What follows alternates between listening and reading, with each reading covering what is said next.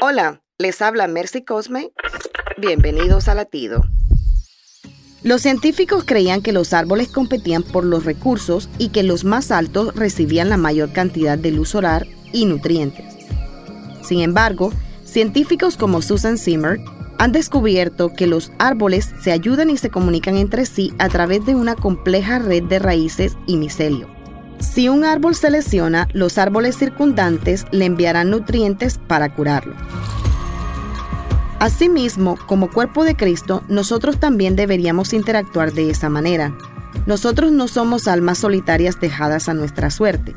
Como familia de Dios, debemos cuidarnos unos a otros y compartir las cargas de los demás, porque así, como dice Pablo en capítulo 6 de Gálata, cumplimos la ley de Cristo.